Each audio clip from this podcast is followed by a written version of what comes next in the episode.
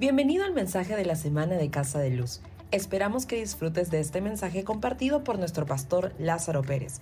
Te invitamos a visitar nuestra página web casadeluz.church, donde podrás obtener mayor información sobre nuestra iglesia y acceder a otros recursos.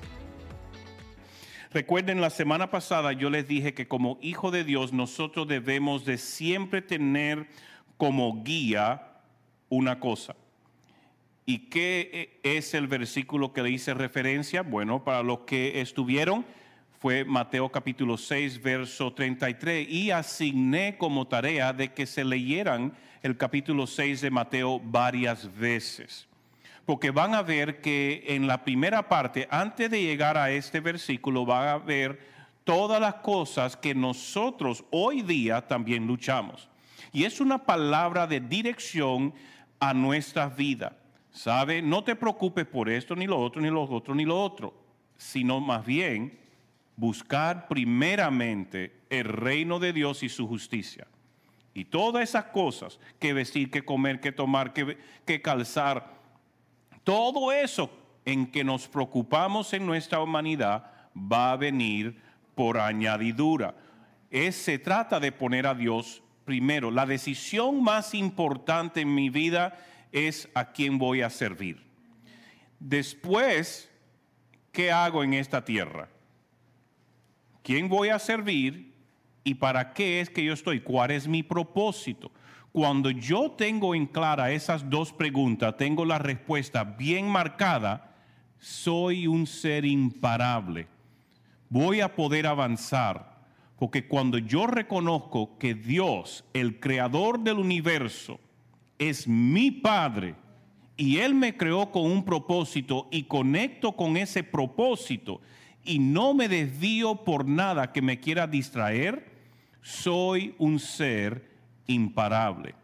Que aunque te rompa la espalda, sigues avanzando. Está hablando un tipo que su espalda se rompió y aquí estoy parado siguiendo avanzando porque el propósito es más grande, el enfoque es más grande y cuando Dios es tu enfoque, todo lo demás se ordena y se alinea. El mundo va a traer palo contra ti, pero la Biblia dice, aunque ah, se levante ejército contra mí, no temeré. ¿Por qué? Porque Él está conmigo y mayores lo que están a favor mío de lo que están contra mí. Pero por eso tengo que comprender, entender la palabra. Y más importante de lo que usted va a llevar a su estómago es quién es su Dios.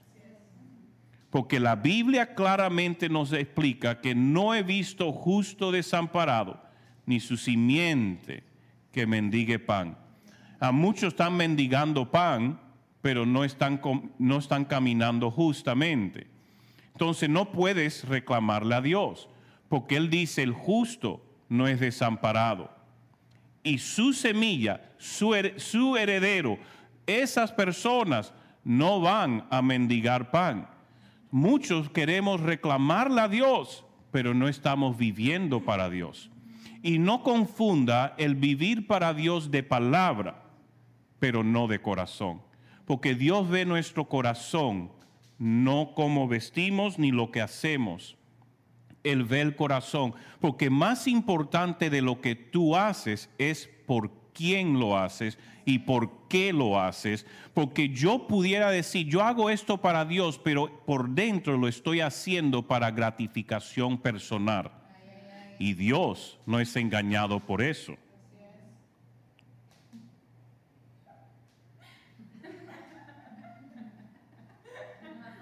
Para los que están aquí, el piso está haciendo un sonidito que me está distrayendo. Y pensé que cosas se me caían de los bolsillos hasta que me di cuenta que es el piso haciendo bulla aquí abajo. ¡Sométete, piso! ¡Está abajo mi... Entonces Mateo 6:33 debe ser el guía por la cual nosotros como hijos de Dios tomamos decisiones. Mire, todas esas otras estrategias y formas de tomar decisiones jamás deben de ser puestas antes de poner primero la justicia de Dios y el reino de Dios en lo que hacemos para tomar la decisión. Porque como hijos de Dios, como seres humanos, siempre tomamos decisiones en nuestra vida basado en una plataforma de amor o una plataforma de temor.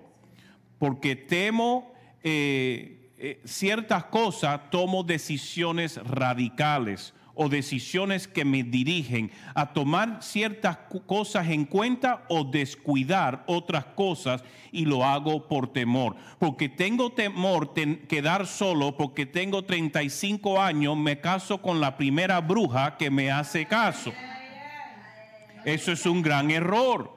Por temor, yo no me caso con la primera que me cocine bien por temor porque a lo mejor todo lo demás lo hace mal, especialmente en cómo me trata, en cómo me falta el respeto, en cómo me minimiza como varón o como cabeza del hogar. Eso es un infierno. Y el mismo Salomón dice, mejor estar solito en el rincón de un techo que vivir en tortura con una bruja. Es parafaseado versión Lázaro. Pero en esencia es lo que comunica Salomón en Proverbios varias veces.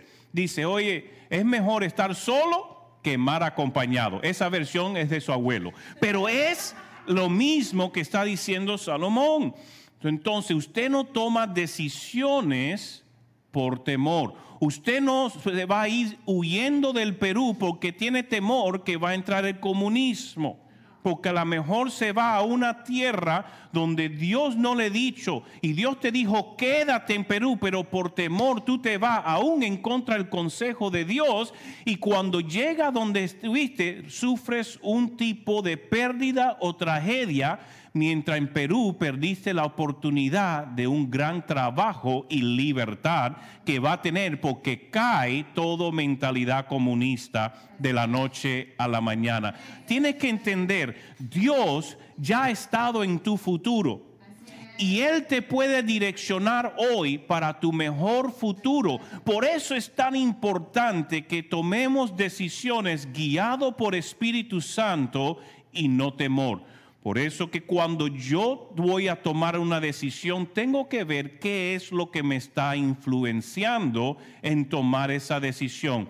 ¿Es por amor? ¿Es por pasión a Dios? ¿O es porque temo algo? Si yo tomaría una decisión en quedarme o irme del Perú, porque voy a decir algo, cada vez que yo voy a los Estados Unidos, una pregunta que me hago, ¿debo regresar? Y si yo analizara todo razonarmente, pusiera mi lista de pros y contras, usara las estrategias de cuales les enseñé que el mundo usa típicamente para tomar decisiones, y no pusiera a Dios, estuviera en los Estados Unidos. Porque la razón dicta que tengo todo, tiene todo sentido común el quedarme. Mis hijos están allá, mi madre está allá. Mi comodidad en muchas formas mayor está allá. Pero yo digo, Señor, ¿qué es lo que tú quieres que yo haga? ¿Tú quieres que yo vaya a una tierra donde está en, violentada, donde personas están muriendo, donde eh, hay cosas, hay mucha inestabilidad? ¿O que me quiere, quiere que me quede aquí donde estoy cómodo, estoy seguro, estoy con mi familia. Señor, yo creo que aquí está bueno, ¿no? Él me dice, no, regresa a Perú. Sabe, a veces las decisiones que Dios nos lleva a tomar no tienen sentido para nosotros, pero si le confiamos, vemos su mano obrar de forma sobrenatural y nuestra vida es mucho más edificada, más bendecida, más coloreada, porque estamos siguiendo a Dios. Cuando usted sigue a Dios y es obediente a su guianza, aunque no tenga sentido común para tu vida, usted va a ser bendecido. Usted va a ver prosperidad, usted va a ver protección, usted va a ver que todo lo que necesita lo tendrá Mire, antes de yo regresar este último viaje a Perú, yo tuve una mini crisis que me tuvo bien mal de la espalda por varios días, si no fue más. Pero yo oraba, Señor, yo quiero que estos hierros se derritan de mi cuerpo, yo quiero que esto ya termine, no quiero más impedimento para mi vida. Pero la crisis seguía yo sigo declarando su palabra. Esa crisis rompió de un día para el otro me levanté sintiendo mejor. De ese día yo he estado más activo, he estado con más movilidad, con más fuerza, con más de todo. Llegué acá nuevamente al Perú, voy al terapeuta que me conoce del año pasado y se quedó sorprendido de cuán bien y cuánto he mejorado desde la última vez que yo he estado allá.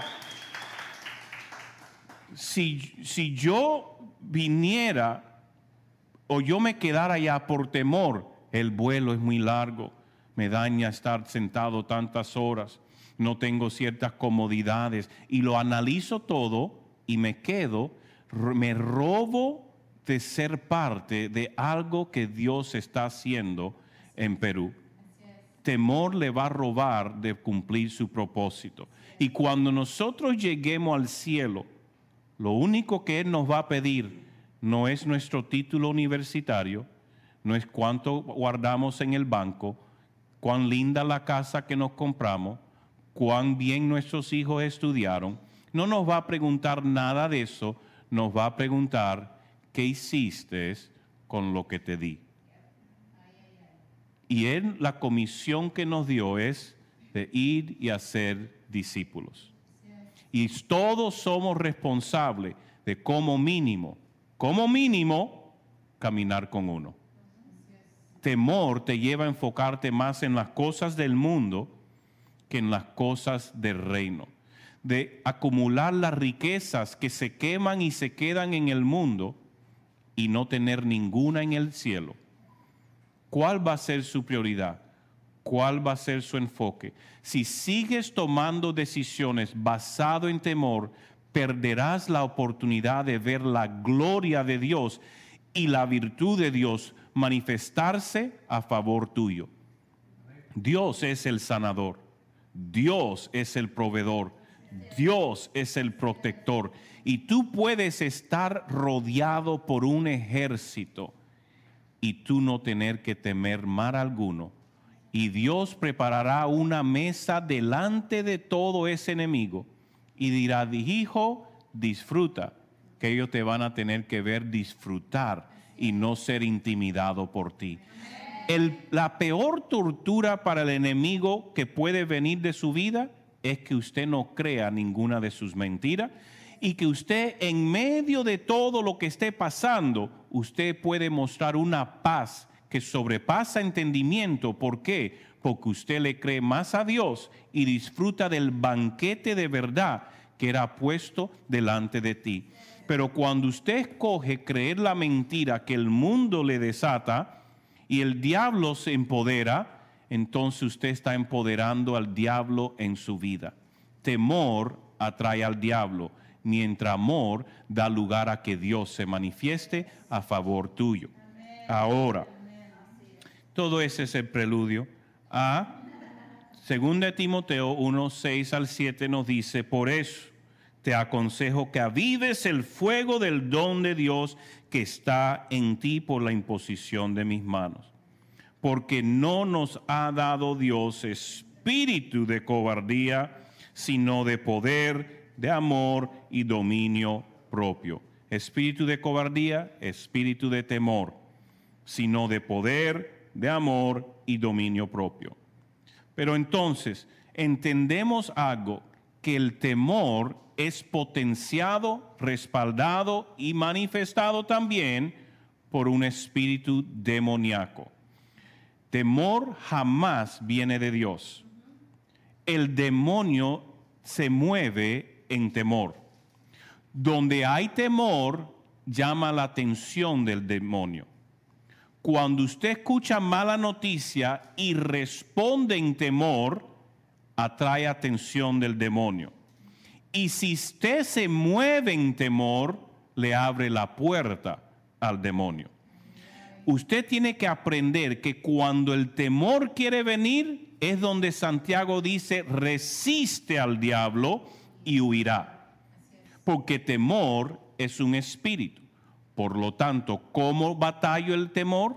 Con la verdad y la espada del espíritu, como nos enseñó Jesús. Jesús todo nos, nos enseñó siempre batallar la tentación con la palabra, la importancia de comprender la palabra. Segundo, la importancia de comprender que lo que Dios ha puesto en nosotros no conoce temor. Lo identifica, pero no lo asimila. Porque nosotros estamos llenos de amor, de poder y dominio propio. Por lo tanto, donde hay amor, no puede haber temor. Donde hay amor, no puede entrar el temor, porque el perfecto amor echa fuera todo temor. Y cuando identificas un pensamiento en temor, cuando identificas que estás queriendo tomar decisión por temor, tienes que pausar, decir, Señor, yo no soy guiado por temor, sino amor. ¿Qué estás diciendo tú en medio de esta circunstancia? Yo quiero tener tu perspectiva acerca de lo que está pasando ahora, porque si yo me mantengo en dentro, rodeado de la circunstancia y no miro a ver lo que Dios está viendo, yo voy a ser guiado por el temor y las circunstancias. En medio de toda mala noticia, cuál es la buena noticia. Porque en medio de una tormenta de maldad, Dios está queriendo que uno pueda elevarse sobre esa tormenta y ver dónde está el refugio, dónde está lo bueno, dónde está la promesa. Y si tú estás dispuesto a elevarte un poco, vas a poder ver que aunque cuando estabas aquí te sentía que estabas en medio de un huracán, al subirte tú ves que solo era una nubecita. Y al tú caminar un poquito más y no darte por vencido, sales al sol nuevamente iglesia, es importante que aprendamos a tomar, o tomar en cuenta cinco acciones para eliminar el temor de nuestra vida. Y se las quiero compartir en unos minutos. El primero es a combatir las acciones eh, eh, y eliminar el temor de nuestra vida. Número uno, enfócate en cuanto Dios te ama enfócate en cuanto Dios te ama. Porque si Dios te ama, Él te guarda. Si, porque Dios te ama, Él te protege. Porque Dios te ama, eres tu proveedor. Porque Dios te ama, Él batalla por ti. Él pelea la batalla por ti. Porque Dios te ama. Si usted es papá o mamá, entienda algo todo lo bueno que usted aplica en cuidar de sus hijos es solo un reflejo del corazón del Padre. Y Dios es más bueno que tú y más bueno que yo. Y pudiéramos acumular a todos los padres perfectos, entre comillas, del mundo. Y todas sus virtudes, unirlo en uno y decir, este es el Padre perfecto entre todos porque lo hemos cloneado y hemos sacado todo lo bueno de todo y es esta persona. Pero Dios es más bueno multiplicadas veces que esa persona. No importa cuán bueno nosotros nos sintamos, Dios es más bueno. Y si nosotros, por naturaleza, hay un nivel de maldad en nosotros, somos buenos con nuestros hijos no todos, porque hay abusivos, pero en general somos buenos con nuestros hijos. ¿Cuánto más bueno es Dios? Si nosotros queremos darle de comer, queremos vestirlo, queremos protegerlo, queremos guiarle, queremos aconsejarle, ¿cuánto más Dios? Y si Dios entregó a su único hijo para darnos salvación, ¿habrá algo que Él retiene de nosotros?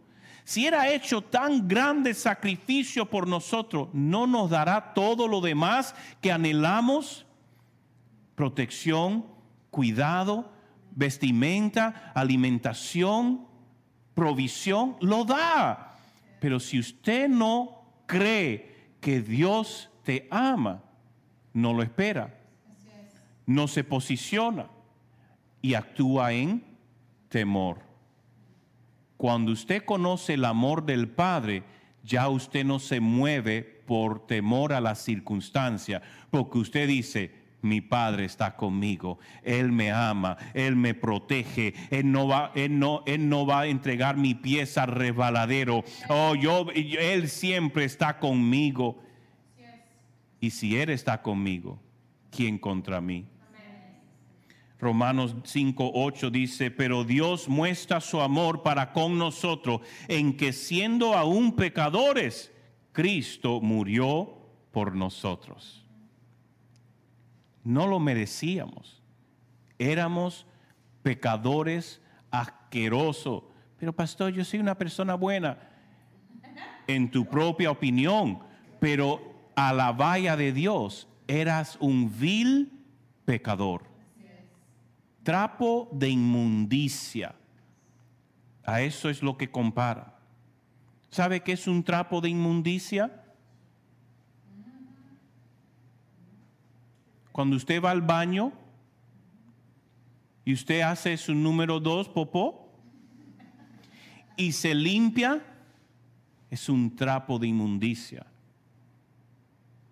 Cuando usted limpia cosas y se pone asqueroso y sucio, es un trapo de inmundicia. La Biblia dice que nuestros mejores actos son trapos de inmundicia delante de Dios. Entonces, cuánto amor nos tiene Dios, que aun siendo esos tipos de pecadores, nos amó tanto al entregar a su Hijo por nuestra vida. Qué hermoso es Dios. Y primera de Juan 4, 9 al 10 dice, en esto se mostró el amor de Dios para con nosotros, en que Dios envió a su Hijo unigénito al mundo para que vivamos por Él. En esto consiste el amor, no en que nosotros hayamos amado a Dios, sino en que Él nos amó a nosotros y envió a su Hijo en, propiciación por nuestros pecados porque la humanidad no amaba a Dios.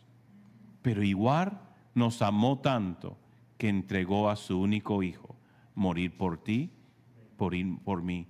Nunca dude de cuánto Dios te ama. Nunca dudes de cuánto Dios te ama. Y cada vez que usted pase un crucifijo, una cruz, recuerde que en algo similar murió el que entregó su vida por amor a ti y a mí, ¿cómo echarle de menos? ¿Cómo dudarle que Él tiene lo mejor para nosotros?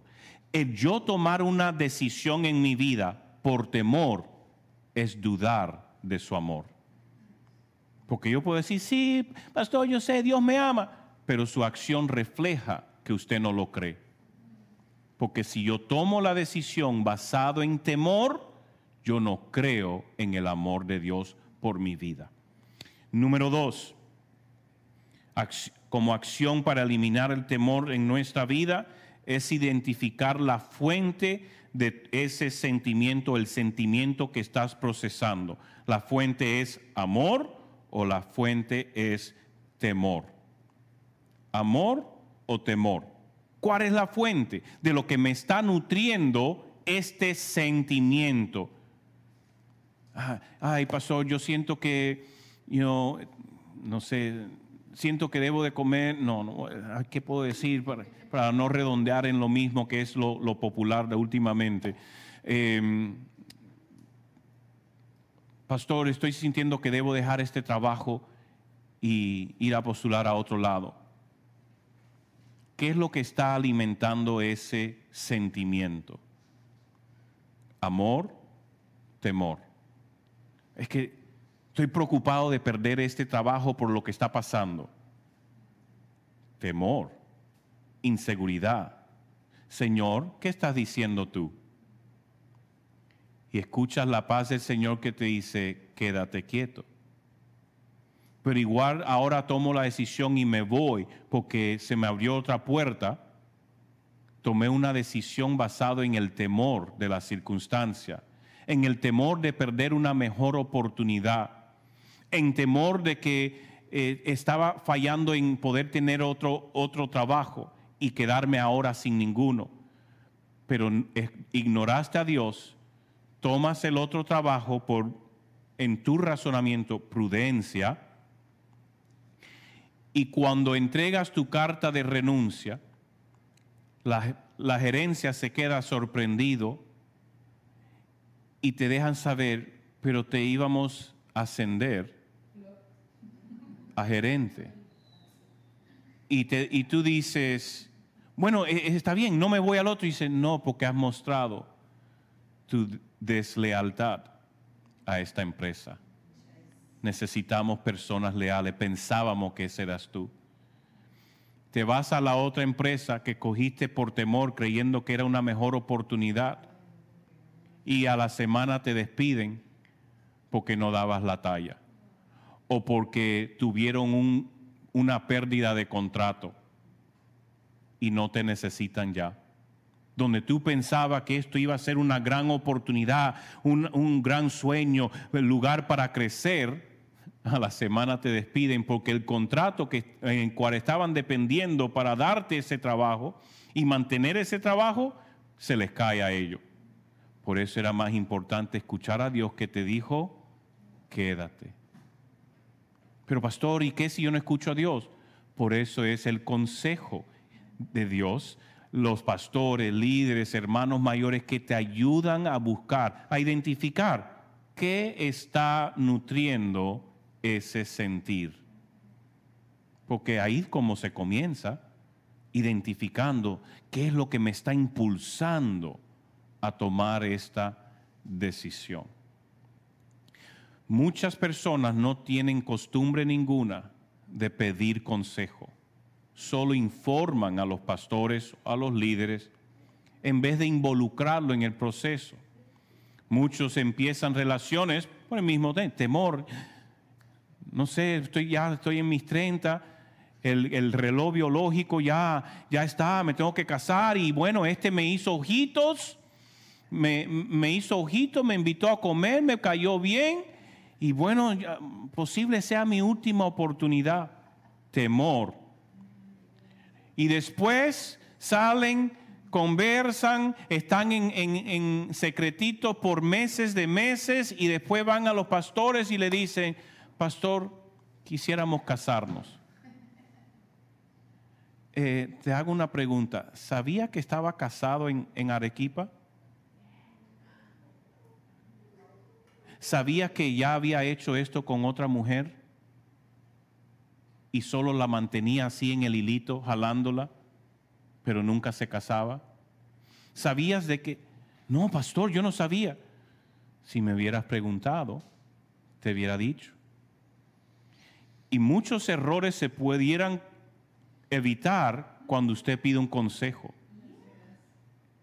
Los pastores saben más de lo que usted sabe, no porque son ultra espirituales, sino porque se enteran de todo lo que está pasando en la iglesia. simplemente por eso sería bueno, pastor, me está interesando esta persona, ¿qué usted cree? Yo te voy a decir, tómalo con cuidado. No creo que sea prudente que esté saliendo con esa persona. Y eso debería ser una advertencia. El usted no buscar un consejo posible es una reacción de temor, porque tiene temor que te digan no a lo que tú quieres, un retundo sí, y no quiere que nadie te diga no. So, tú prefieres no pedir consejo, no ser vulnerable, no, no eh, dejar informar lo que está pasando para recibir un... No lo quiere porque tú quieres hacer lo que tú quieres hacer y muchas veces es por temor. Se identifica la fuente de tu sentimiento, porque no debe ser temor, como ya lo hemos leído en segunda de Timoteo 1:7, porque Dios no nos ha dado un espíritu de temor, sino de amor, de poder y dominio propio.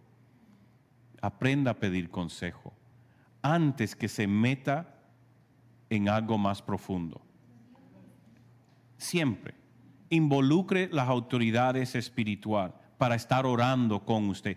Mire, en esta iglesia yo no le voy a decir qué hacer, pero le voy a enseñar cómo mejor tomar la, la decisión y le voy a identificar si estás tomando decisiones por temor o ayudarle a identificar si es el caso.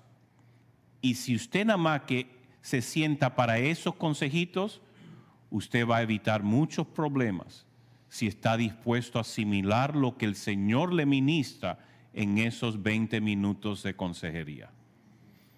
Pero se lo dejo a su criterio porque el ser humano hace lo que le da la gana hacer. Es algo que yo he aprendido en tantos años de consejería.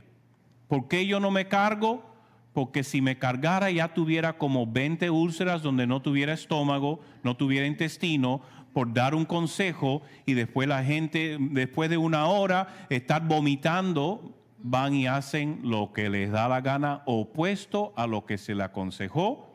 Entonces, al final yo sé que la persona hace lo que le da la gana hacer, en vez de, ¿qué dices tú, Señor? ¿Qué dices tú? Ese debe ser el corazón. Y si usted le roba una hora de consejería a su pastor, debería ser porque usted está dispuesto a aplicar el consejo. Si usted no va a aplicar excepto le convenga, no pida consejería con el pastor porque el pastor le va a dirigir a la palabra. Y si usted no quiere obedecer al pastor, recuerde que en realidad no está obedeciendo el consejo de Dios. Continúo porque el tiempo se me va y necesitamos terminar tempranito porque hay una clase para los que se van a bautizar este eh, domingo. Si usted no ha sido bautizado, yeah, yeah, yeah.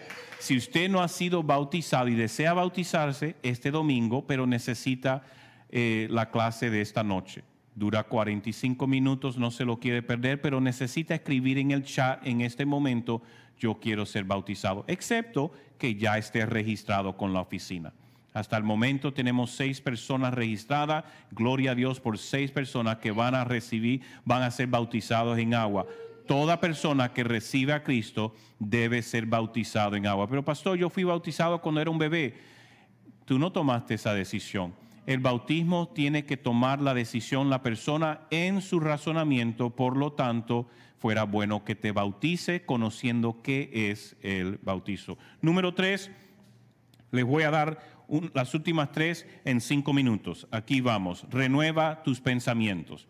Usted para eliminar el temor tiene que renovar sus pensamientos, como dice Romano 12.2. No os conforméis a este mundo, sino transformaos por medio de la renovación de vuestro entendimiento para que comprobéis cuál es la buena voluntad de Dios agradable y perfecta.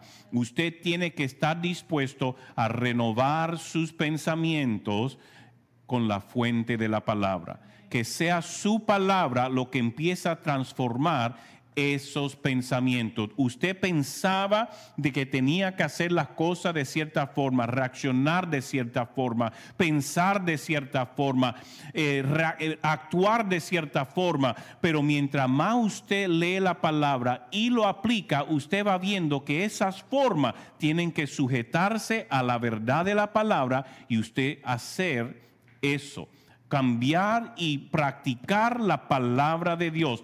Porque si usted no aplica la palabra de Dios, el único que está engañando y perdiendo el tiempo es usted. Nosotros estamos llamados a ser formados a la imagen de Cristo. Cada vez debemos estar mm, siendo más y más perfeccionados.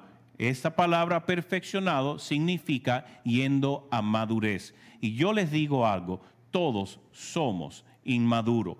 Todos nos falta mucho para llegar a la imagen de Cristo. Por eso debemos continuamente estar leyendo la palabra y renovando lo que el mundo nos ha enseñado. lo que el mundo nos ha impuesto, lo que los abuelos, los tíos, los padres, todos nos han impuesto y hemos formado nuestra forma de ser muchas veces en una ah, plataforma o una, un cimiento de arena en vez sobre la roca que es Jesucristo. Si usted quiere estar firme aún en las peores tormentas, asegure que todo esté cimentado sobre la verdad, la roca que es Jesucristo, porque si no vas a seguir reaccionando como sus padres reaccionaron, sus abuelos reaccionaron, sus bisabuelos reaccionaron etcétera.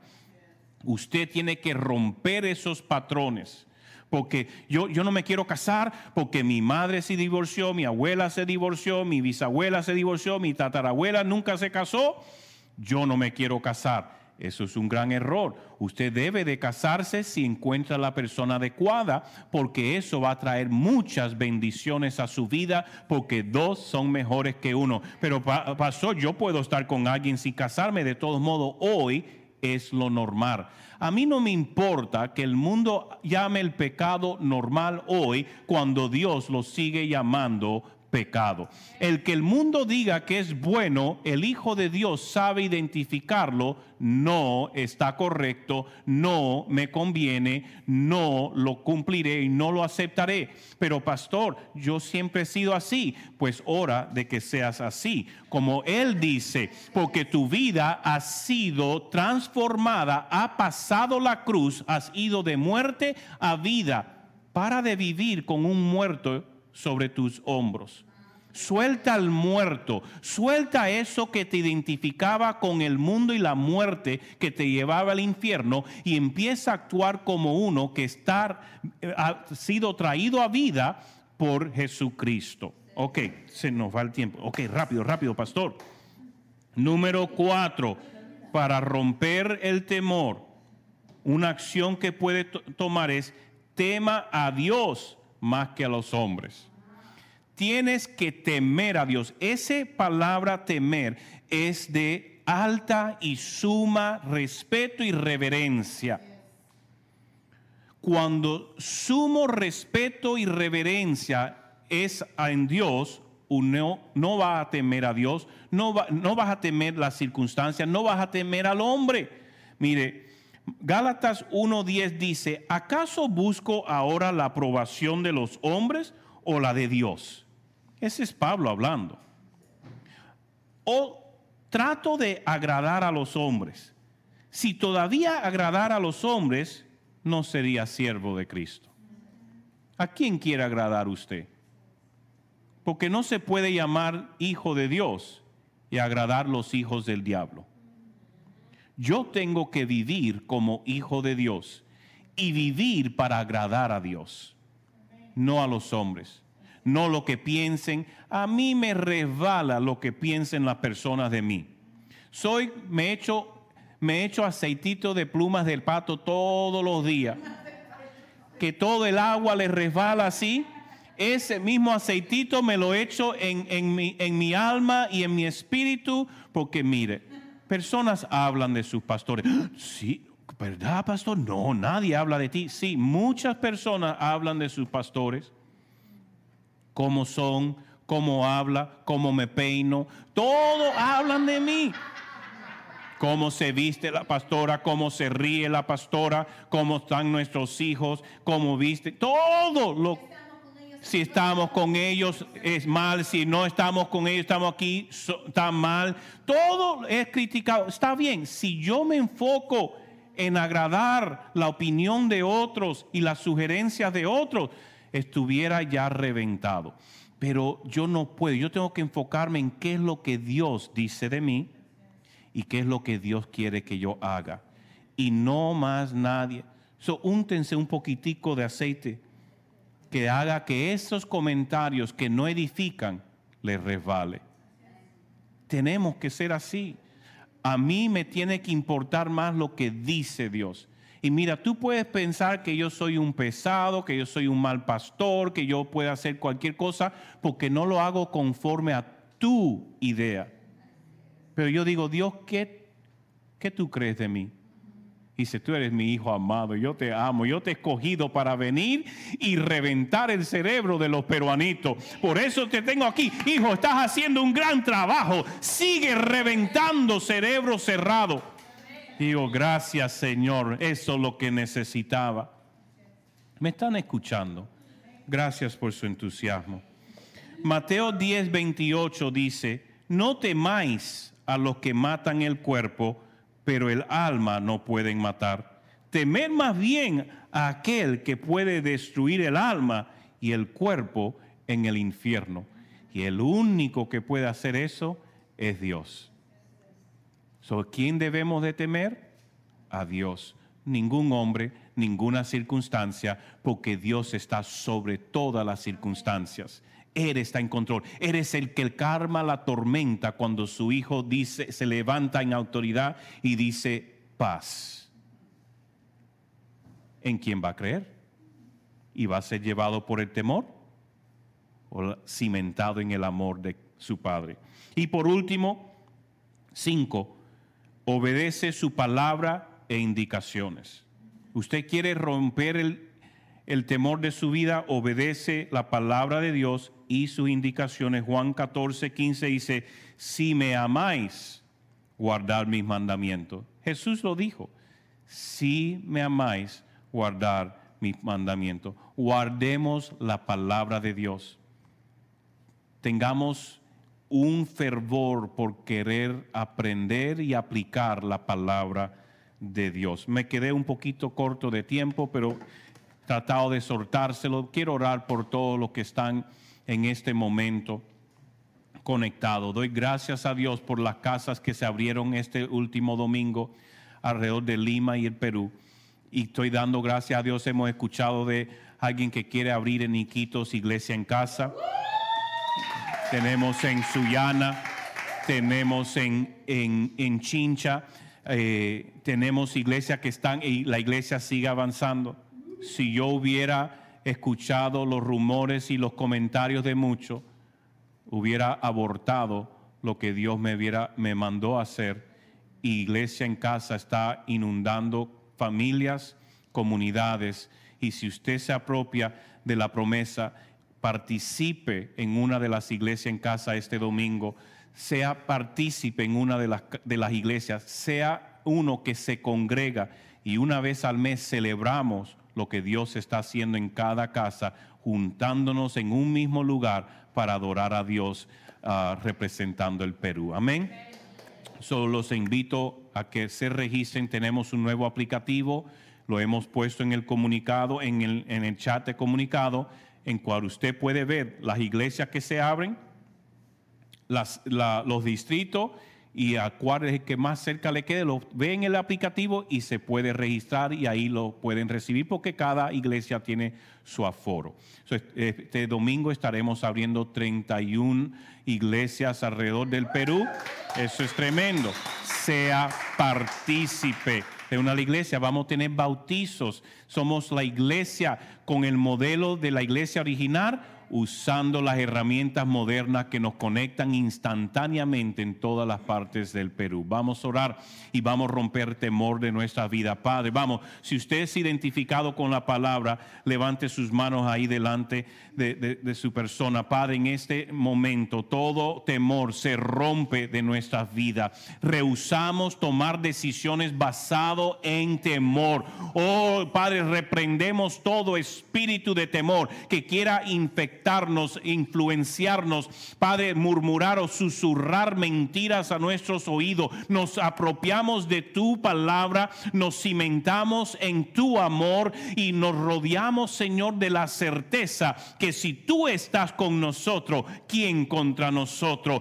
Contigo la victoria es segura. Por lo tanto, Padre, pedimos de siempre tener nuestros ojos puestos en ti, nuestros oídos atentos para escuchar tu guianza, tu consejo y el corazón valiente, lleno de tu amor, de tu poder y de dominio propio para tomar la decisión en cual tú nos dirige, porque ya tú conoces el fin desde el comienzo. Eso queremos seguir tu consejo santo y divino, porque tienes lo mejor para nosotros, porque aunque haya una hambruna, si tú nos has llamado a esta tierra, tú harás que nuestra semilla prospere el ciento por uno en el mismo año, Padre, para ser testigo tuyo, para ser de testimonio para tu gloria. So queremos ser un pueblo amantes de tu presencia, obedientes en tu palabra, cimentados en sobre tu misma palabra y tu verdad, y eso nos trae libertad. En el nombre de Jesús, todos los que estén luchando con una decisión en este tiempo, sea laborar, sea geográfica, de donde se tengan que mudar o donde están sintiendo dónde ir, Padre, que la decisión que tomen lo tomen basado en confianza en ti, fundamentado en tu amor, porque tú solo tienes lo mejor para nuestra vida. Temor no nos va a engañar para robar, matar y destruir. Nos cimentamos en tu palabra, en tu verdad y en tu amor, porque tú nos da la victoria. En el nombre de Jesús decimos todo, amén, amén, amén, amén. Tenemos cursos, lo anuncio rapidito, comenzamos el 21 de febrero, comenzamos eh, Salvo, Sano y Libre. Sea, si usted nunca ha tomado ese curso, tómelo. ¿Por qué? Porque es un curso que le va a ayudar a entender, tener revelación de la salvación que vino a través de la cruz, la sanidad del alma que viene a través de la cruz, la libertad que nos ha traído a través de la cruz para vivir una vida plena que Jesucristo pagó el precio para darnos. Realmente es un curso que va a abrir y traer libertad a su mente y a su corazón y a su alma sea parte. Si usted nunca ha sido parte del curso de pasos, pasos son los fundamentos del cristianismo que le traemos en siete semanas. Salvo sano y libro son solo cinco. Pasos son siete semanas, 45 minutos cada martes. Sea parte si nunca lo ha tomado porque va a edificar su vida fundamentándolo en la fe. Y el otro que estamos estableciendo es el curso de valores y pilares porque es el curso que es prerequisito para el discipulado. No se lo quiere perder. Es una oportunidad, solo una vez al año lo ofrecemos y es prerequisito para cualquier discipulado. A fin de este año estaremos comenzando otro módulo 1 después de valores y pilares por lo tanto, usted se quiere asegurar para poder seguir educándose, seguir creciendo y teniendo las herramientas para seguir chancando al diablo bajo sus pies, necesita educarse. So participe, valor y pilares. Pastor, no tengo el dinero. Llame a la oficina o coordine una llamada con la directora, Lía Bernal, para que puedan ver si hay algo que se pueda considerar en el proceso en cual usted pueda pagar. No pida pagar en 10 cuotas, no va a ocurrir. Usted por fe, Dios le va a suplir. Pero si podemos hacer algo en una o dos cuotas, veamos si es algo que se puede hacer, es algo que ella puede considerar. Pero no sé qué es, pastor, no tengo plata. Usted es hijo de Dios el que quiere de alguna forma y se lo presenta al Señor, suple. Lo he visto en mi vida, lo he visto en la vida de mis hijos, como Dios suple los deseos del corazón, especialmente cuando los deseos de su corazón se alinean con los de Él. Amén, so edúquese. Y si usted se quiere bautizar, usted asegure de conectar ahora el enlace que se le está comunicando. Pero si usted no se ha preregistrado para ser bautizado, póngalo ahora en el chat. Yo quiero ser bautizado. Póngalo ahora porque nos queda un minuto más como máximo para que pueda entrar a la clase o le puedan considerar para entrar a la clase que es necesaria para ser bautizado. Nos vemos este domingo para nuestro servicio en casa y espero de ver aún mucho más personas. Anfitriones, llamen, conecten personas, invítenlo personalmente, inviten vecinos, el caserito, la caserita, un familiar o compañero, pero inviten, oren por ello y no se, no se den por vencidos, sigan orando por ellos. Oh, testimonio, Hannah mi hija, la mayor, para los que la conocen y no conocen, tengo una hija mayor, el sábado cumple 24 años. Ah. Ah, cuánto quisiera poder abrazar a mi bebé. 24 años, mi bebé. Pero es una gran mujer. Y con el colegio sobrenatural tienen que hacer un viaje misionero cada año. Eso es un costo adicional de la escuela y ellos tienen que recaudar los fondos para poder pagar por todo el viaje. Y ella dice, papá, no, sé cómo voy a hacer, no tengo ese dinero, no me alcanzaría para hacer. Y yo, Dios va a suplir. Y ella se hizo un fondo y en persona empezaron a colaborar con ella. decía, esto es lo que está en mi corazón hacer, es lo que nos toca hacer. quiero ir, poder ser de bendición a esta región.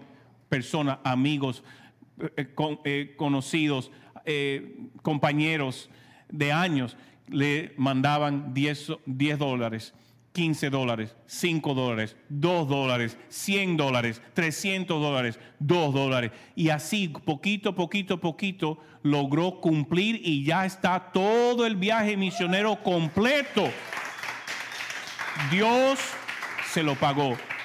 Cuando usted pone su corazón al servicio por hambre de Dios, deseo de Dios y de bendecir al prójimo, Dios suple cada necesidad. Es lo que está diciendo, pruébame, déjame mostrarme tu proveedor. ¿Me entiende? Pero Señor, yo quiero mi casa, provéeme para la casa. Él te lo puede dar, pero ¿para qué quieres la casa? Señor, provee para mi carro. Él te lo puede dar, pero ¿para qué quieres el carro? ¿Para irte a la playa el domingo? ¿Para irte de paseo todo domingo ahora y se pierde la iglesia? ¿Me entiende? Eso es lo que hay que analizar. Pero si dice, Señor, dame mi carrito, quiero poder llevar personas a la iglesia, conectarlo, traerlo a la iglesia en casa, llevarlo a los servicios de celebración. Yo te aseguro, el Señor conoce tu corazón. Y Él responde a esa necesidad. Y alguien hasta te puede regalar el carro. Es creerle a Dios. Tengo que cortar, ya me pasé. Los amo muchísimo. Espero que igual me sigan amando y nos vemos. Gracias por escucharnos. También puedes encontrar el mensaje en nuestro canal de YouTube Casa de Luz. Si ha sido de bendición para su vida, te animamos a que lo compartas con otras personas y nos ayudes a difundirlo dándole su mayor calificación. Hasta la próxima semana. Dios te bendiga.